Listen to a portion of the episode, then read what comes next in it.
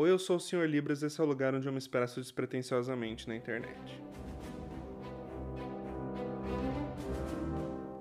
Eu amo animações no geral. E eu amo elas porque, através das imagens, elas alcançam o extraordinário com uma facilidade caricata, relativamente maior que filmes onde tem pessoas de verdade. Algumas histórias, como O Estranho Mundo de Jack, Procurando Nemo, A Viagem de Chihiro e até seriados como Rick and Morty, mesmo com seus excelentes roteiros e argumentos, não teriam metade dessa magia se eles fossem concebidos com pessoas de verdade interpretando os personagens. É uma forma de arte absolutamente estonteante. E, infelizmente, de uns anos para cá, parece que todo grande estúdio percebeu o quão fácil é fazer filmes medíocres para ruins e conseguir uma bela grana. E de cabeça vem Carros 2, Pets 1 e 2, toda a saga Meu Malvado Favorito, bom, todos os filmes da Illumination no geral, baseados no trabalho do Dr. Seuss, como Lorax e o Grinch, o filme do emoji. Até mesmo a Pixar, que era tão conhecida por ideias inovadoras com Toy Story, Vida de Inseto, acabou se perdendo no mundo monetário e passou a viver de continuações infinitas, como Procurando Dory, Universidade Monstros, toda a franquia Carros, Os Incríveis 2. Daí do além, a Netflix lança o último filme do estúdio de animação da Sony, The Mitchells vs. The Machines. E nossa, que filme legal, cara, que filme lindo.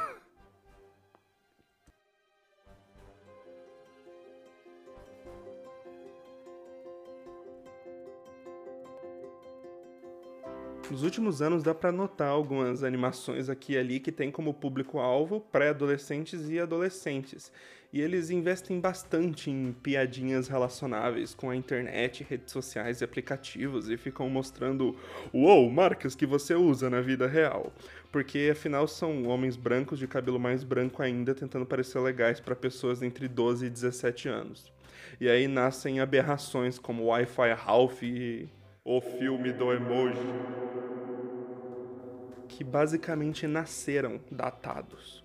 E Mitchells vs. The Machines era um desses casos onde a sinopse sem contexto é o conflito de gerações entre uma filha adolescente e o pai retrógrado. E tinha tudo para ser mais um desses filmes que nasceram datados e boomers pra cacete, mas. Bom, não foi.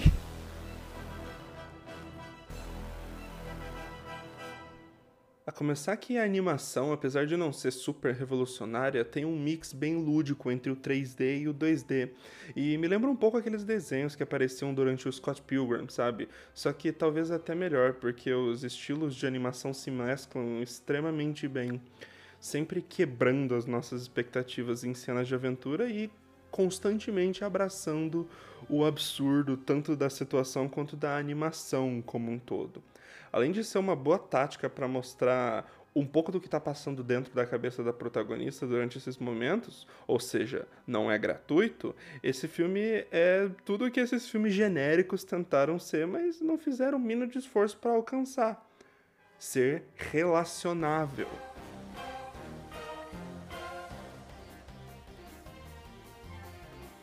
Você tem o pai retrógrado, a mãe super protetora, o caçula que gosta de dinossauros compulsivamente e a filha mais velha e fora da casinha. Eles têm até um pug, que é a definição de estranheza da natureza.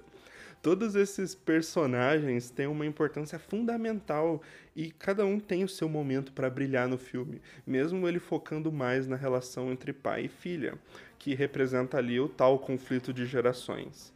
E ninguém é vilanizado ali dentro. Você esperaria, por exemplo, que o, que o pai seria um grande babaca moral, que quer o melhor para a filha da pior forma possível. Mas não, ele quer o melhor para a filha, mas ele não confia nela para alcançar esse objetivo. Um exemplo para ilustrar essa vilania que poderia ter acontecido no filme, a filha Katie quer ir para a faculdade de cinema para viver disso. E obviamente o pai tem o pé atrás por não saber se ela vai conseguir viver, entre aspas, disso. Fecha aspas. O que é bem relacionável para qualquer um que quis viver de arte por si só. Se fosse um filme pretensioso e tentasse pegar o caminho mais fácil e mais clichê, ele não seria a favor da entrada dela na faculdade para começo de conversa. E o conflito seria: você não vai para essa faculdade que você escolheu, você vai entrar na que eu quero para você. Ou pior, você não vai para a faculdade, você vai ficar aqui e ajudar na casa ou alguma coisa do gênero. Vê que tem um abismo colossal entre eu me preocupo e quero ajudar, mas não sei como, e eu me preocupo e vou tomar as providências para que as coisas saiam como eu quero. Isso por si só já é muito bonito no geral e fácil de ver que o, pai não é um cara ruim, ele só tá genuinamente preocupado e não sabe lidar muito bem com isso. E eu sei, eu não falei nada do plot ainda, porque caso você não tenha assistido ao filme ainda, você imaginaria que essa família nesse conflito de gerações teria que enfrentar o apocalipse das máquinas? É, meu amigo, essas são as machines do título. O título em português, inclusive, é A Família Mitchell e a Revolta das Máquinas. E é aí que entra toda a coisa que eu falei dos filmes que nasceram datados e esse aqui não. Pela primeira vez eu vejo uma animação que fala sobre o mundo moderno no que se diz respeito a redes sociais, YouTube, tecnologia no geral, e não parece que foi escrito por alguém que estava vivo enquanto os Beatles ainda faziam show. O Wi-Fi Ralph, por exemplo, só mostra alguns memezinhos que eram famosos quatro anos antes do lançamento do filme, e o filme do emoji sugere que as pessoas se comunicam só por emojis.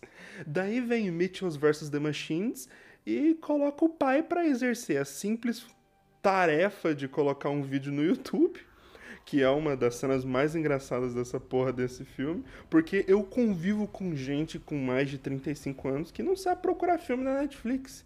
Isso é um choque de gerações. Isso é relacionável para qualquer um que tem pais que não se adaptaram à modernidade. E isso é um bom filme.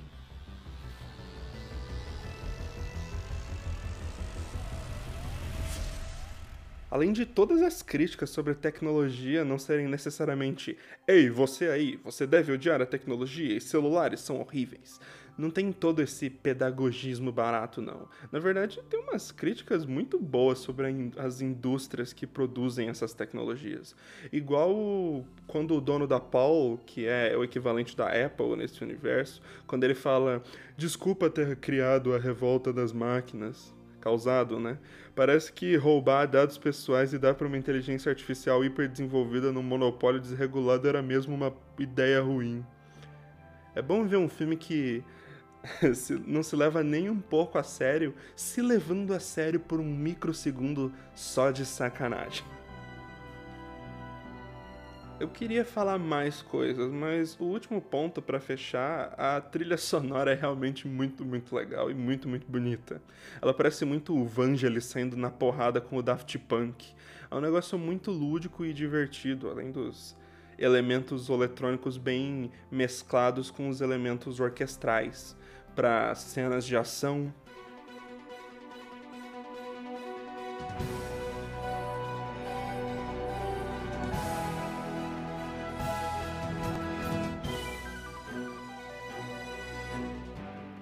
para montagens em família.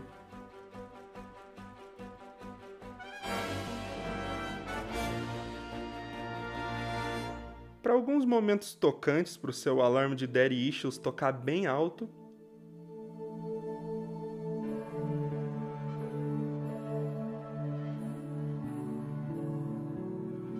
E um popzinho para molecada porque ninguém é de ferro.